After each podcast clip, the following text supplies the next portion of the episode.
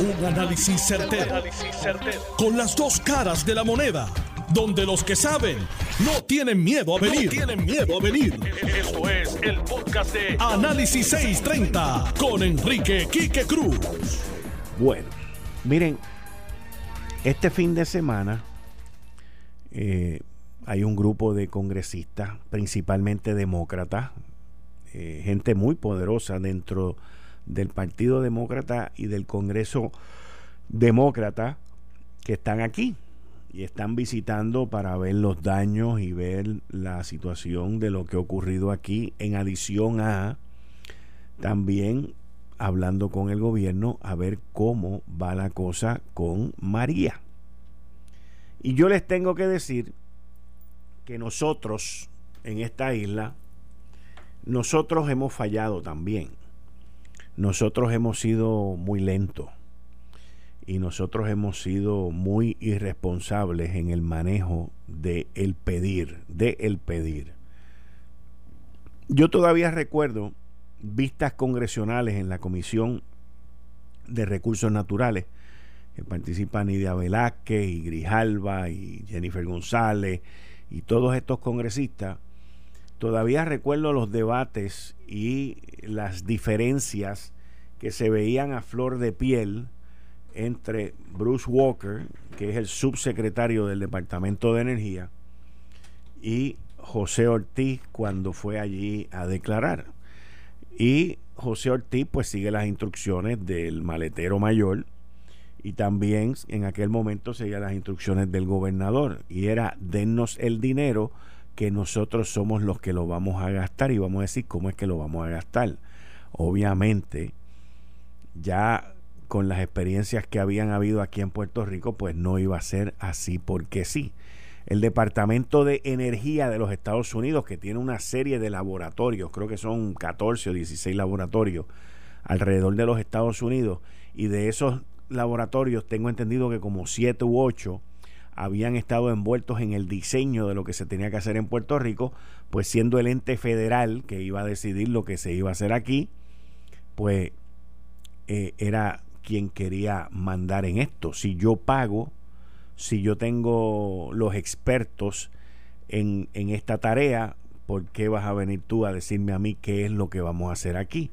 En ese cruce, entra entonces la famosa privatización de la Autoridad de Energía Eléctrica, que la privatización de la Autoridad de Energía Eléctrica, como sale hoy en la primera plana del periódico El Vocero, ha servido para que una cantidad de buitres, y no estoy hablando ahora de fondos buitres, ahora estoy hablando de individuos y de personas y de empresas, para que una cantidad de buitres vengan a desplumar el aparato eléctrico de Puerto Rico. El aparato eléctrico de Puerto Rico ha sido desprestigiado y ha sido desvalorizado por la misma gerencia y por miembros del Senado, tanto populares como PNP, que han dicho que ahí lo que hay es una chatarra. Este sistema eléctrico va no solamente ha estado en decaimiento por los últimos 20 o 30 años, sino que también ha ido perdiendo clientes. Yo personalmente digo hoy que el peligro más grande, escúcheme bien, el peligro más grande a futuro que tiene la Autoridad de Energía Eléctrica es la pérdida de clientes. Y esto yo lo he dicho aquí en varias ocasiones, pero es bueno que hoy se recalque sobre eso. La Autoridad de Energía Eléctrica ha hecho una cantidad de estudios e inclusive, inclusive, recuerdo todavía las varias ocasiones que el exdirector de la Autoridad de Energía Eléctrica, Ricardo Ramos, ha estado aquí en este programa y me ha dicho que un estudio que él mandó hacer en el 2017 revelaba que en un término de 10 años, en un término de 10 años, la Autoridad de Energía Eléctrica iba a perder el 25% de sus clientes. Y la peligrosidad de eso está en los clientes industriales. No es que pierdan 25% de las casas, no, eso el impacto de eso es nada. Es nada en comparación con los industriales. Los industriales no solamente pagan muchísimo más, que ayuda a balancear el precio que nosotros terminamos pagando en nuestras casas, sino que en adición a lo que ellos pagan, ellos también tienen unos picos, como me estaba explicando una persona hoy por la mañana. Tienen unos picos donde jalan mucha electricidad y en esos picos, según me explicaron, el precio sube. Y aquí todo el mundo ha querido meter las manos. Todo el mundo ha querido meter las manos. Los que son los heavy hitters, los que conocen el sistema eléctrico en Estados Unidos, que son mencionados en el artículo del periódico El Vocero, los Duke Energies y los otros y los otros, que son gente, son empresas con múltiples años, decenas de años de experiencia, que trataron de participar en este proceso y luego se retiraron porque se dieron cuenta de los cambios y las cosas que estaban ocurriendo ahí. Fermín Fontanet, director ejecutivo del APP, puede salir y defender el proceso, al igual que Omar Marrero, que estaba también en esa parte. El que sea puede venir a defender el proceso, pero ellos saben que lo que yo voy a decir ha sido así desde el principio. Y me refiero a las indiscreciones que José Ortiz ha dado. Y me refiero a la información que ha salido. Y me refiero a cómo se ha desprestigiado, desprestigiado la Autoridad de Energía Eléctrica. Y eso ha afectado la participación de muchos de los que en una, en una época entraron en el proceso y luego decidieron salirse tal y como menciona el artículo, Duke Energy, Exelon Corporation, PSEG Services y un consorcio compuesto por ATCO. Y entonces todo parece indicar que el que se suponía que no ganara va a terminar ganando.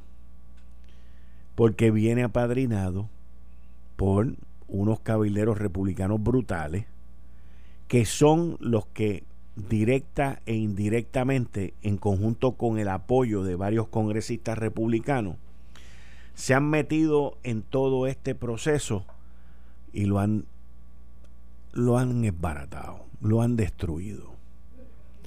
Y el problema de todo esto es que aquellos que quedemos, que aquellos que nos quedemos en el sistema, somos los que vamos a pagar por los platos rotos de lo que está sucediendo ahora.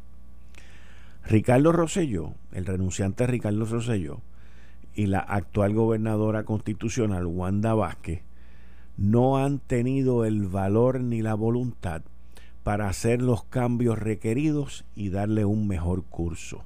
Se están concentrando en la factura chiquita, en lo que viene ahora y todas estas peleas y todos estos cambia-cambia a donde nos están llevando es a un futuro completamente incierto un futuro en el que con mucha probabilidad vamos a estar pagando muchísimo más de lo que se está hablando ahora mismo porque los clientes industriales se van a desconectar. Los clientes industriales han tomado la decisión de autogeneración, han tomado la decisión de energía renovable, los que pueden, y han tomado la decisión de solamente utilizar a la Autoridad de Energía Eléctrica como si fuera un generador que tú tienes en tu casa, en el patio de tu casa. De que si se me va la luz, pues prendo y me voy con ello. Pero mientras tanto yo corro con mi propia energía. De eso es que estamos hablando.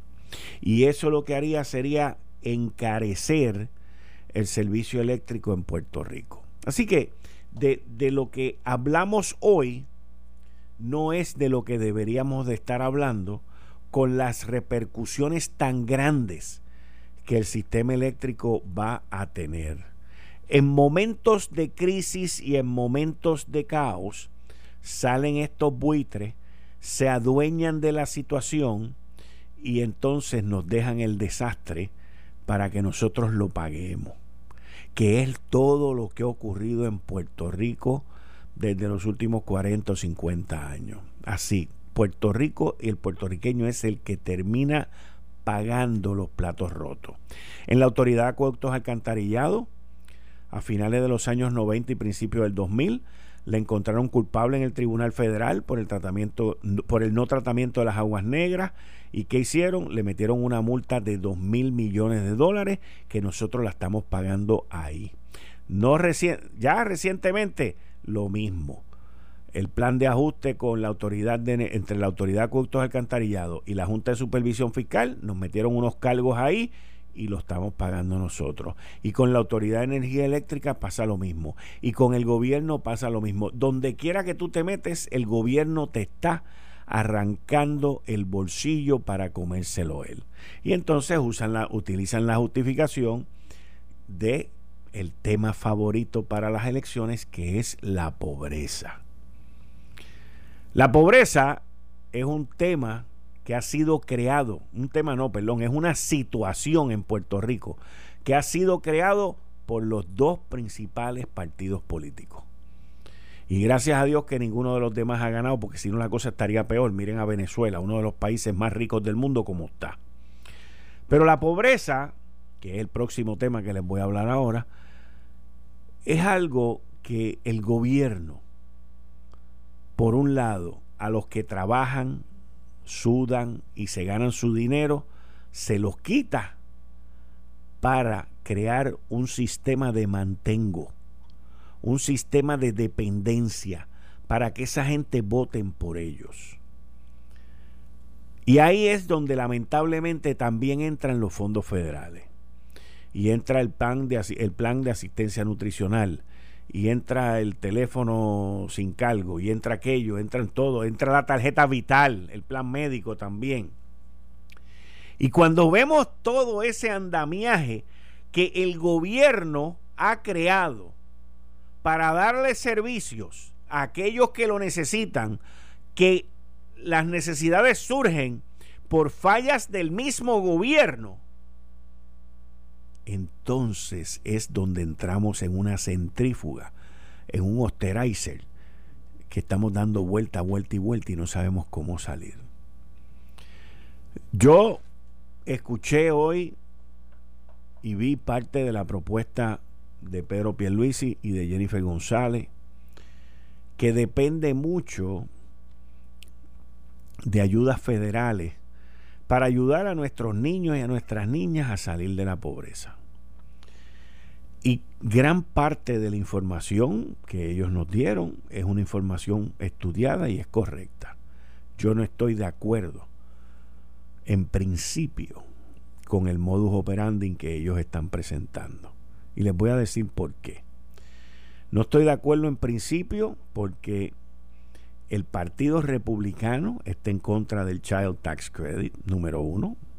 No estoy de acuerdo en principio porque entiendo que muchas de esas ayudas, aun cuando son necesarias, no van a lograr el objetivo que ellos quieren, que es el de erradicar la pobreza. Y cuando terminemos de hablar con Bárbara y el tránsito auspiciado por Claro, les voy a explicar por qué y cómo, porque no solamente analizo y critico, también doy soluciones.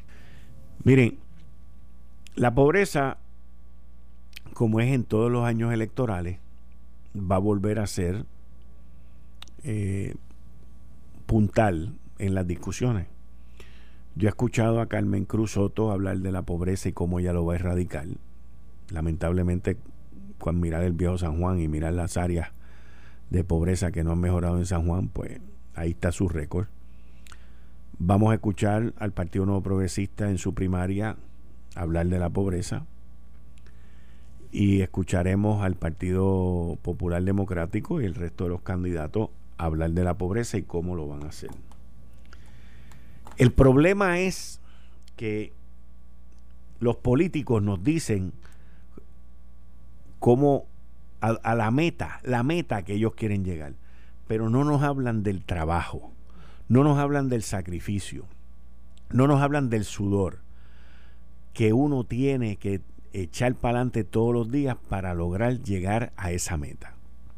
Y es superar la pobreza. Si uno se deja llevar por lo que aprende, pues uno va a terminar con lo que ven. Y ahí es donde está la situación. ¿Por qué digo esto? Porque yo entiendo que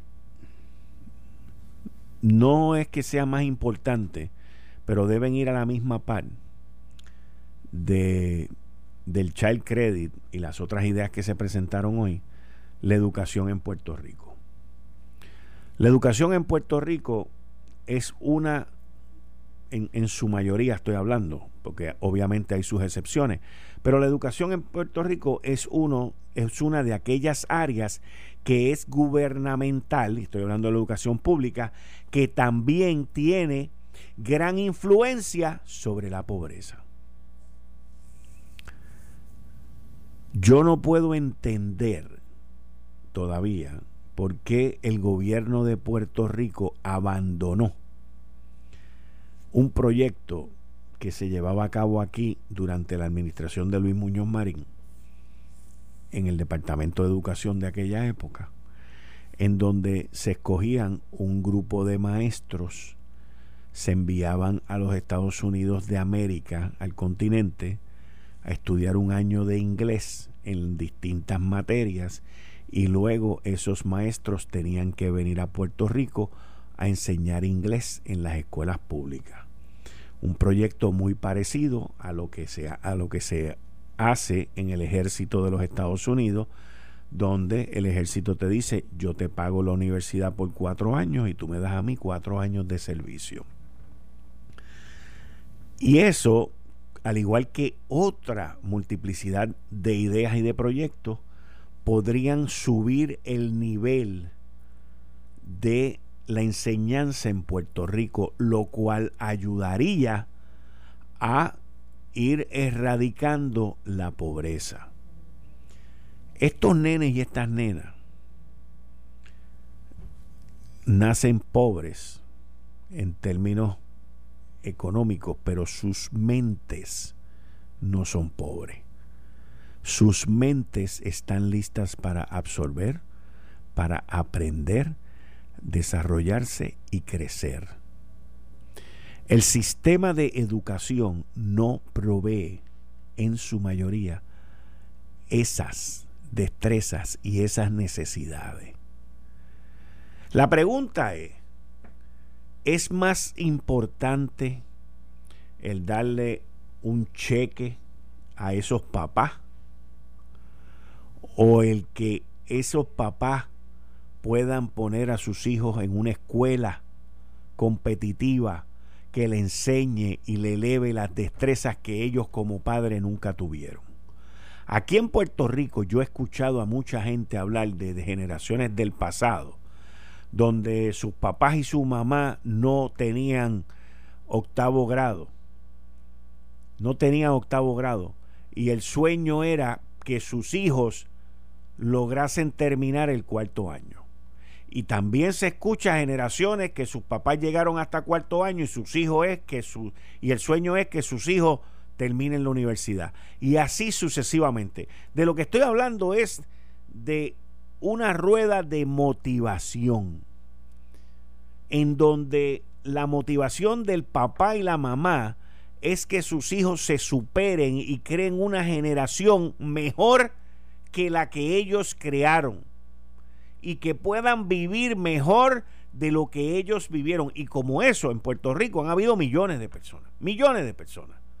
Pero eso, cada vez que siguen implementando más programas y más programas y más programas y no mejoran la educación de Puerto Rico, no adelantamos. Y lo que seguimos creando son gente que no quieren trabajar porque no necesitan trabajar. Y la necesidad no debe de ser la única motivación para tú superarse, para tú superarte. No solamente la necesidad, pero también la ambición.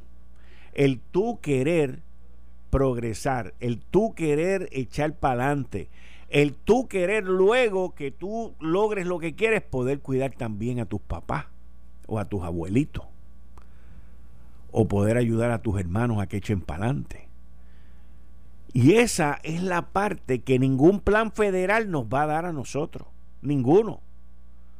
Solamente la educación. La educación nos puede abrir caminos, nos puede abrir oportunidades, incluyendo la educación bilingüe, que tampoco entiendo cómo nosotros siendo una colonia de los Estados Unidos, aquí el 70 o el 80% de la gente no sabe hablar inglés, porque deberíamos de saber hablar inglés si somos una colonia de los Estados Unidos, igual que si fuesen una colonia de Francia o si fuésemos ocupados por los rusos, pues nos tenemos que comunicar con ellos de alguna manera. Y lo correcto no es seguir con la estupidez esta del español y que solamente una élite política en Puerto Rico esté a cargo de eso. Y esas son las áreas donde todos estos planes, donde el Departamento de Educación y donde se cementan las bases de nuestro futuro están fallando. Ahí es donde se está fallando. Y mientras sigamos fallando en eso, seguiremos teniendo el 48% de pobreza en nuestros niños y eh, de aquí a 10 años va a ser el 60%. Porque no estamos atacando, no estamos trabajando la esencia del problema. Otra esencia del problema es, si la educación en Puerto Rico, pública estoy hablando, es tan flojita, es tan flojita, pues algo tiene que estar mal con los maestros. Por lo tanto, tengo que hacer algo para mejorar la enseñanza, para mejorar a los maestros. Y si yo logro hacer eso a la par con lo otro y con lo otro que estoy mencionando, voy a lograr tener un mejor sistema educativo. Lo que pasa es que da mucho trabajo y tú te das contra una pared todos los días, porque está la asociación de maestros, está la federación de maestros, está el otro y está el otro y está el otro, pero eso, mire, una cosa va combinada con la otra y tiene que ver con la remuneración económica. Yo este fin de semana estuve por el sur y en Ponce vi un billboard así bien grande que decía, vente a dar clase a Texas que el salario comenzando son 55 mil dólares.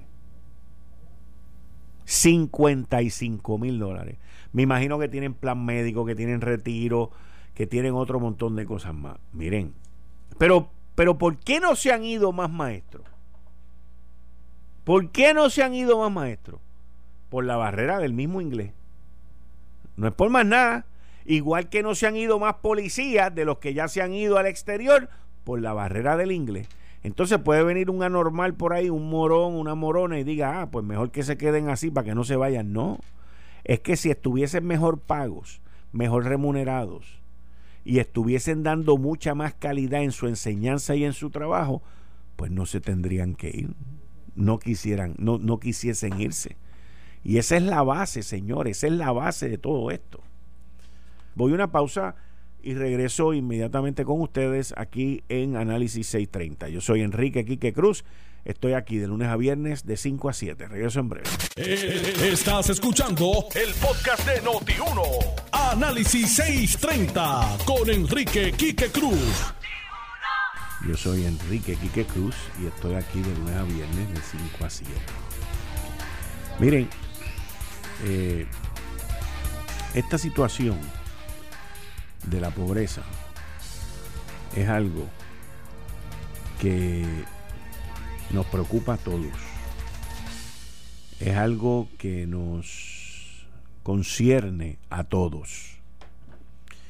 Y es algo en, en, lo cual todos de alguna manera u otra nos tenemos que envolver. Uno, uno ve a estos nenes y estas nenas en las escuelas. Y, y uno ve en ciertas escuelas, no en todas, el tipo de enseñanza que se le da. Y todo eso tiene que inferir, tiene un impacto en el futuro de esos estudiantes. Si tú a los estudiantes le das la mejor educación posible, tú de la gran mayoría vas a sacar mucho. Y no es que tú le vayas a sacar, es que ellos le van a sacar a la vida. Porque sus oportunidades se van a ampliar. Lo mismo pasa en la Universidad de Puerto Rico. Lo mismo pasa, por ejemplo, en el Colegio de Mayagüez en una escuela superior que hay por allá por Mayagüez, que creo que se llama CROEM, que se lleva los premios y se lleva el más alto del College Board y todo ese tipo de cosas. Y aquí no estamos hablando de llevarse los premios ni nada de eso. Aquí lo que estamos hablando es la accesibilidad. El tener esa oportunidad. Que es lo que la pobreza principalmente no le permite a esos estudiantes porque deberían de tenerla y deberían también de tener el acceso a. Y debería de ser también en las escuelas públicas, no en una o en dos o en tres por ahí escogidas, que son siempre las mismas y qué bueno que hay una, dos o tres o diez, pero deberían haber 100, 200, 300. Lo mismo pasa con el tema de de los, estudiantes con déficit de atención, los estudiantes especiales. El 33% de los estudiantes en el sistema público, prácticamente el 33%, tienen algún problema o alguna dificultad de aprendizaje. Yo personalmente entiendo que el número es demasiado elevado y solamente ese número beneficia a aquellos contratistas que le dan servicio a ese sector. Y el gobierno, al igual que el Departamento de Educación, ha fallado en atender ese sector. Y eso viene de más de 45 años con un pleito que se llevó a cabo, que se ganó y que el gobierno todavía sigue violando y haciendo impedimentos para que estos estudiantes de educación especial echen hacia adelante. Cuando la meta, la meta del departamento, cuando la meta del sistema educativo de Puerto Rico debería ser tener un sistema que ayude a esos estudiantes a que progresen, echen adelante y sean hombres y mujeres en el futuro o el género que les dé la gana. Pero no, no es así. No es, no es así. Y no va a ser así. Porque no saben cómo bregar con el problema no saben cómo romper las barreras establecidas por el mismo sistema. No saben cómo trabajar, cómo negociar y cómo lograr el que los sindicatos también sean parte de la solución. El sistema está tan corrompido que milagrosamente funciona. Pero si la educación si la educación a nivel primario no es de lo mejor que hay y los nenes se cuelgan y las nenas se cuelgan y los estudiantes se cuelgan y siguen por universidad y si en universidad la educación no es la mejor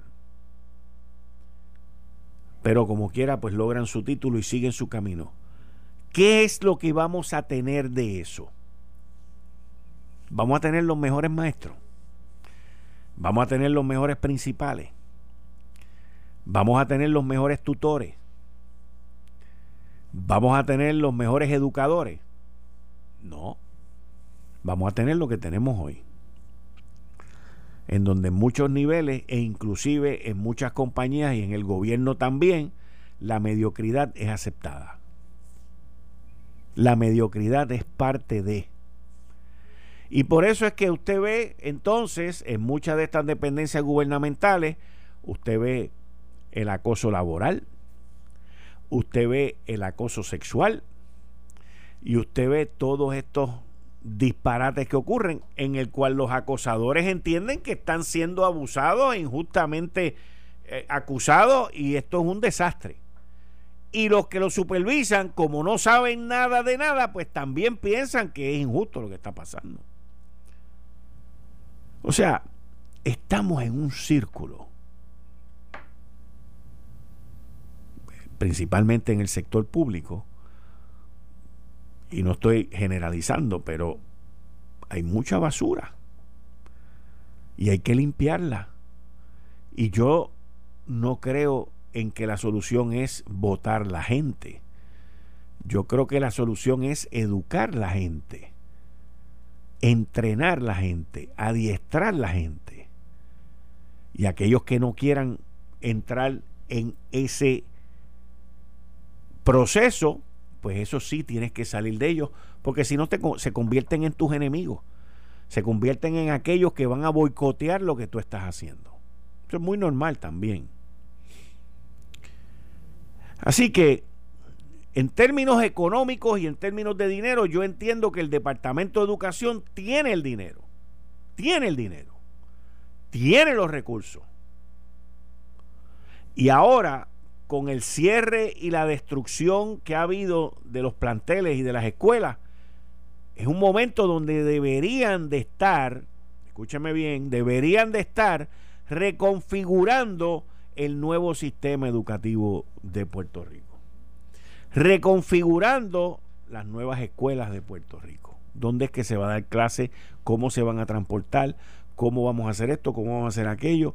Y ahí, con el sobrante que vas a tener de maestros, con el, porque va a tener un sobrante brutal, como lo has tenido todos estos años, escoger a los mejores que estén interesados y enviarlos a distintas universidades.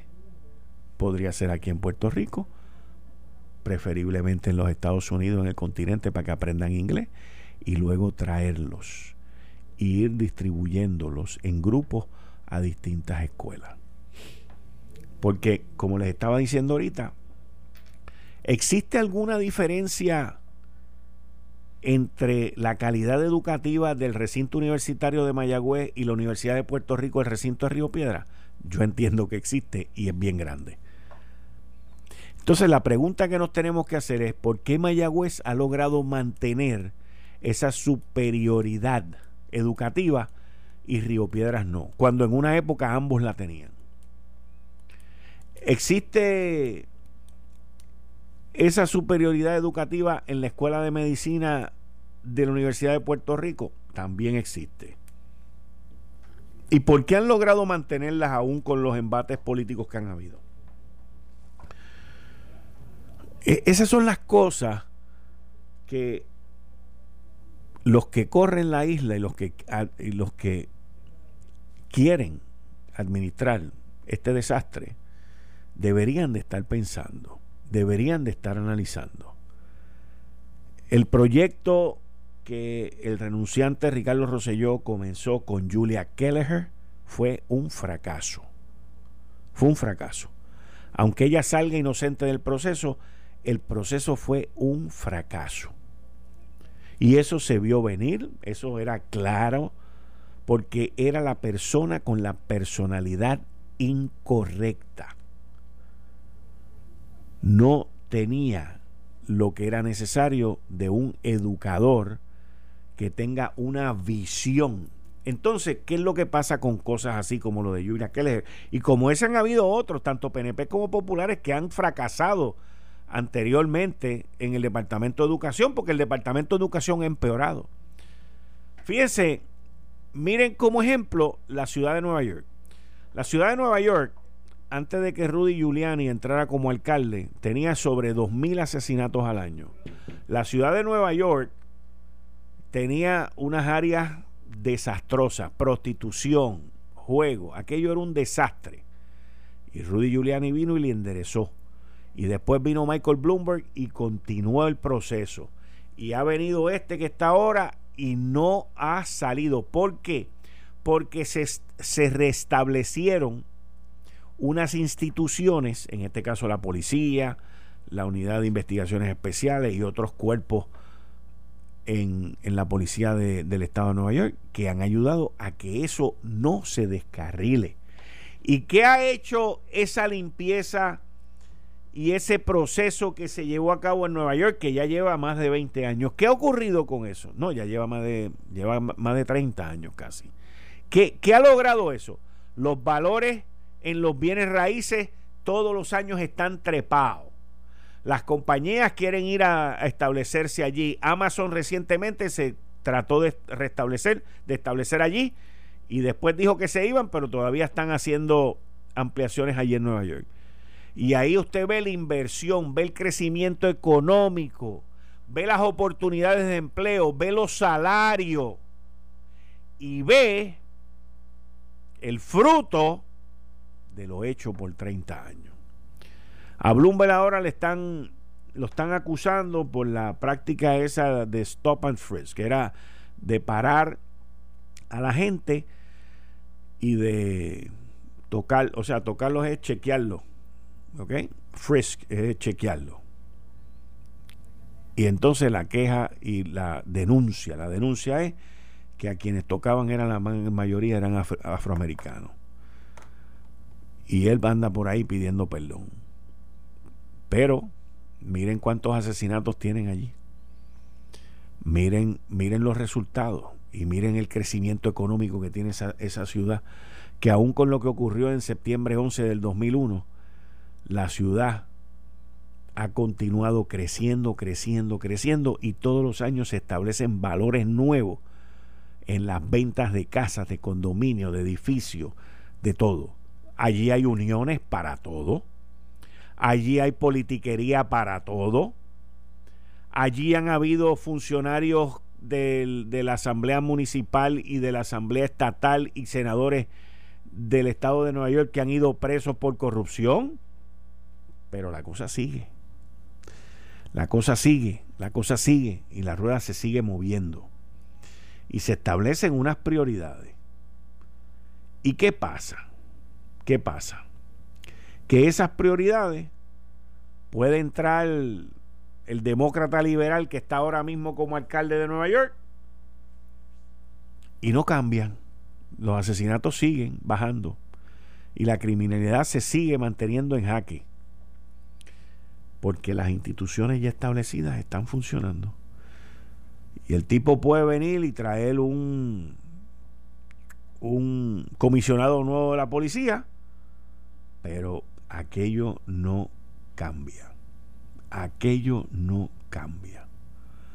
Y eso es, mis queridas amigas, amigos, lo que nosotros no tenemos aquí.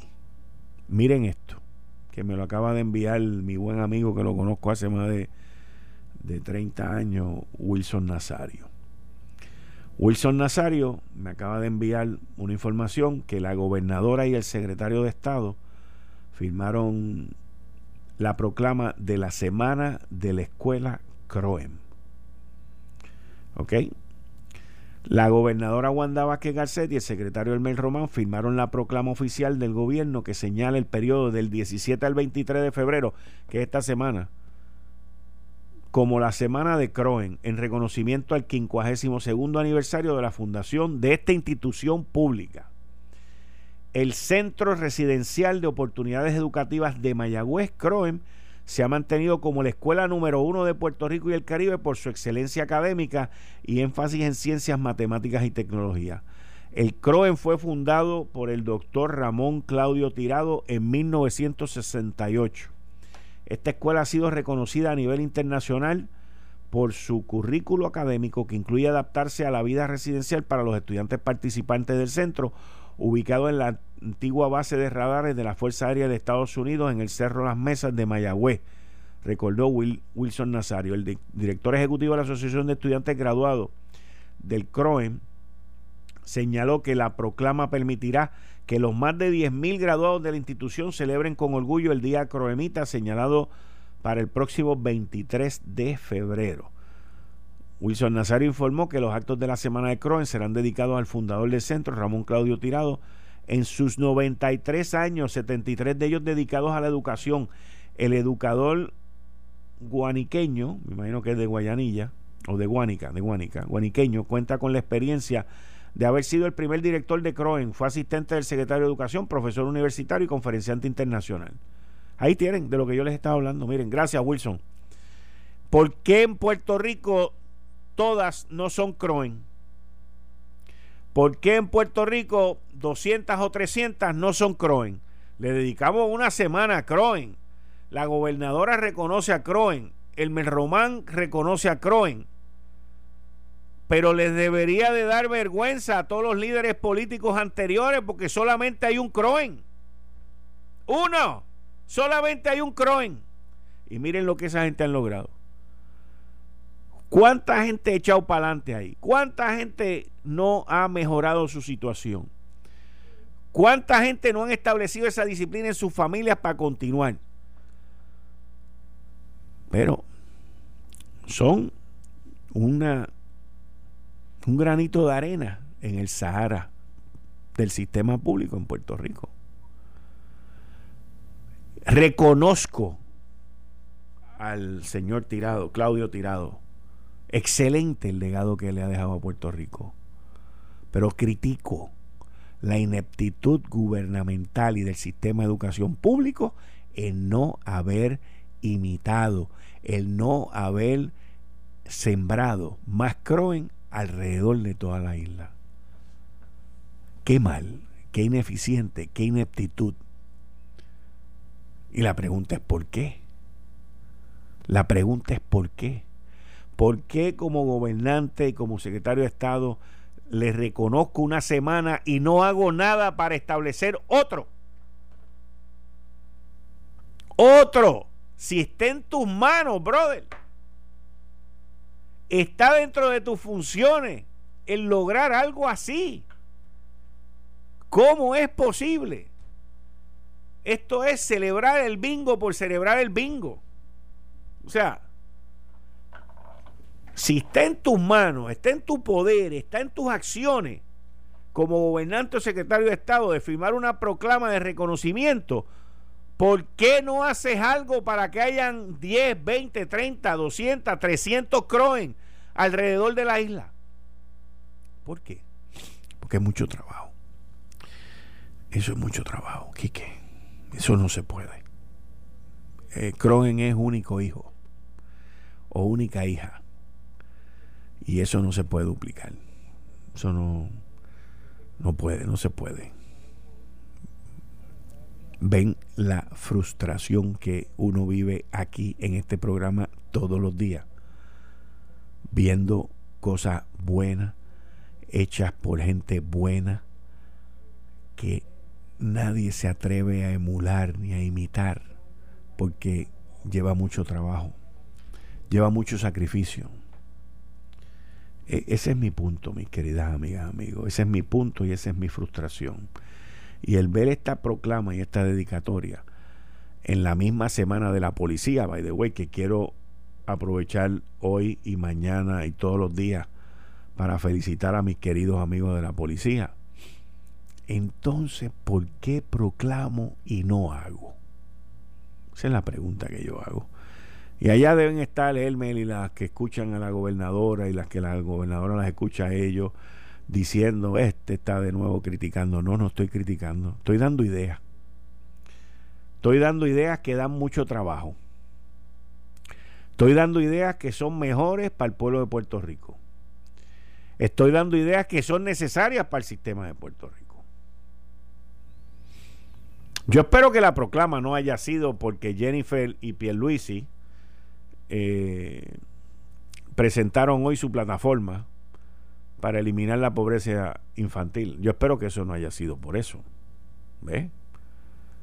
Porque lo que de verdad deberían de estar proclamando es que, mira, este concepto que está en Mayagüez, que es único y que ha sido exitoso y que ha cambiado la vida de estos más de 10.000 humanos, lo vamos a llevar a otros lugares en Puerto Rico. Aprovechen ahora. Aprovechen ahora, mira, una idea para cerrar este segmento. Aprovechen ahora con esa proclama y establezcan CROEN en los seis municipios o en los 16 municipios que han tenido el desastre que ha habido para que eso sea una motivación de la gente volver porque en esos sitios hay una buena educación. Mira, esto no es crítica nada más. ¿Qué mayor motivación de tú ir a vivir un sitio como ocurre en los Estados Unidos de América, en los counties, en los distintos pueblos, municipios y sistemas allí que hay, que tú, no, yo me voy a mudar para tal sitio porque en tal sitio hay una buena escuela. Así funciona allá. Y aquí deberían hacer lo mismo en esos 16 municipios, principalmente en los 6 que fueron afectados, que las escuelas fueron destruidas.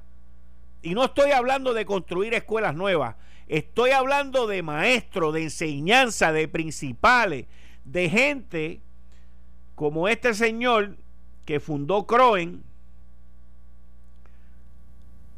y que cumple 93 años. Y es quien nos ha dejado ese legado. A eso es a lo que me refiero. No estoy hablando de edificios, estoy hablando de don Ramón Claudio Tirado. El doctor don Ramón Claudio Tirado. Le deseo mucha salud, muchas cosas buenas y un agradecimiento por lo que usted ha hecho por esos jóvenes en el área oeste.